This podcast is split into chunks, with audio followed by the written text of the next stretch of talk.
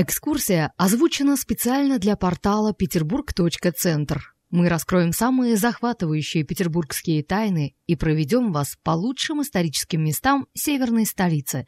Петербург.центр – ваш аудиогид по Санкт-Петербургу. Государственный музей-заповедник «Царское село».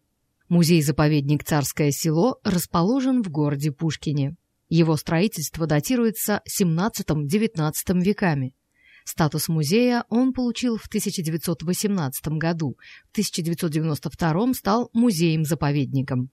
Территория царского села поделена на две части – Екатерининский и Александровский парки.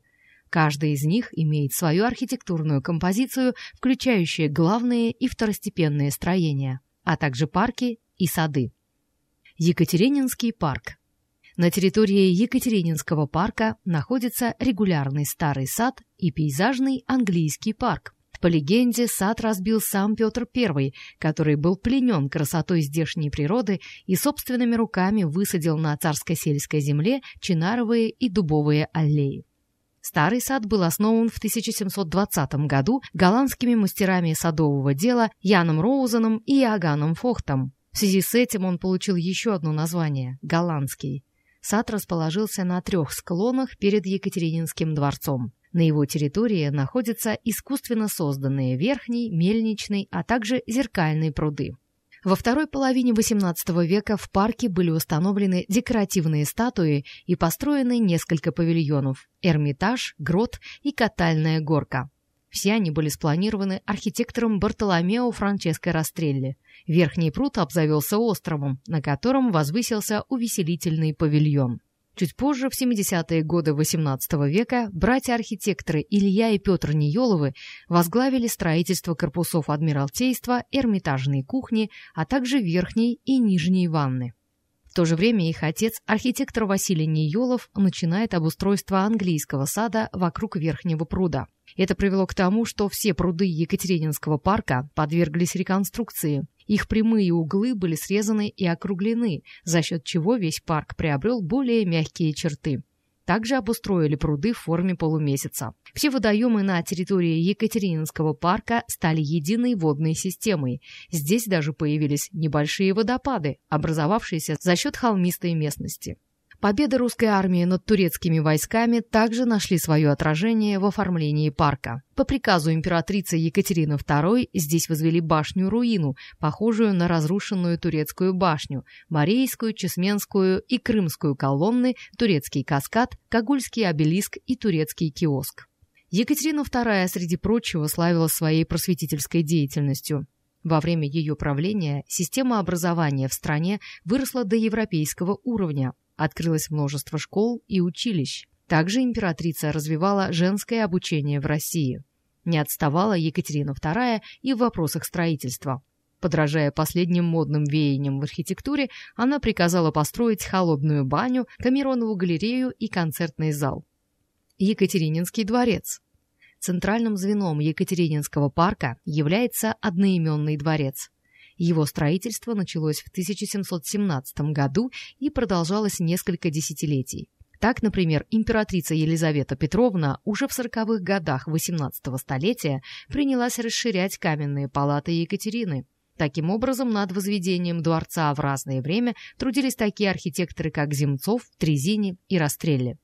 К 1756 году строительство было завершено. Фасад здания украсили белоснежные колонны и позолоченные орнаменты, фигуры атлантов и лепнина. В северном корпусе расположилась дворцовая церковь, а на крыше южного возвысился шпиль, увенчанный звездой. Александровский парк.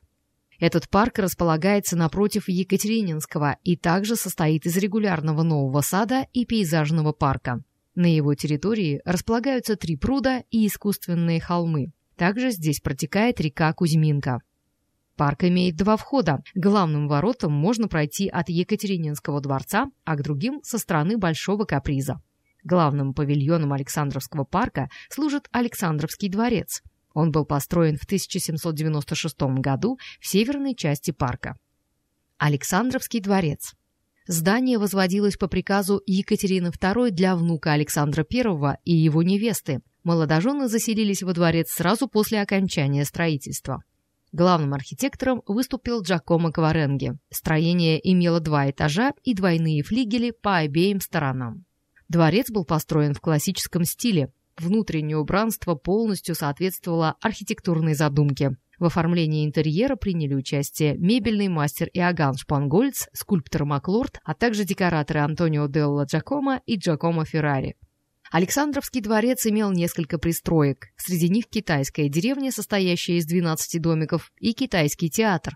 Уже в XIX веке Николай I, любящий гостить в Александровском дворце, пристроил к нему детский домик для игр со своими наследниками.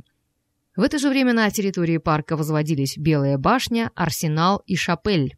Архитектор Адам Менелас возвел их в стиле средневековых зданий. Вокруг Белой башни был даже вырыт ров. Во втором десятилетии XX века была построена ратная палата, в которой сегодня находится одноименный музей. Легенды царского села. Самая известная легенда повествует о том, как Екатерина II поставила караул к одной из роз в саду, собираясь подарить цветок своему внуку. Позже императрица забыла о приказе, а часовые охраняли это место еще целых полвека. Слухи ходят и о большом и малом капризах. Согласно им, мосты были подарены императрице ее любовником Григорием Потемкиным и были построены в течение одной ночи.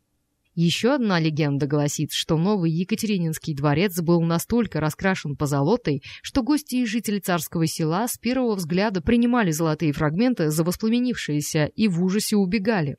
В музее и заповеднике соединились несколько исторических эпох. Прогуливаясь по его садам и павильонам, не перестаешь восхищаться творениями великих мастеров XVIII и XIX столетия, создавших гармонию и красоту в царском селе.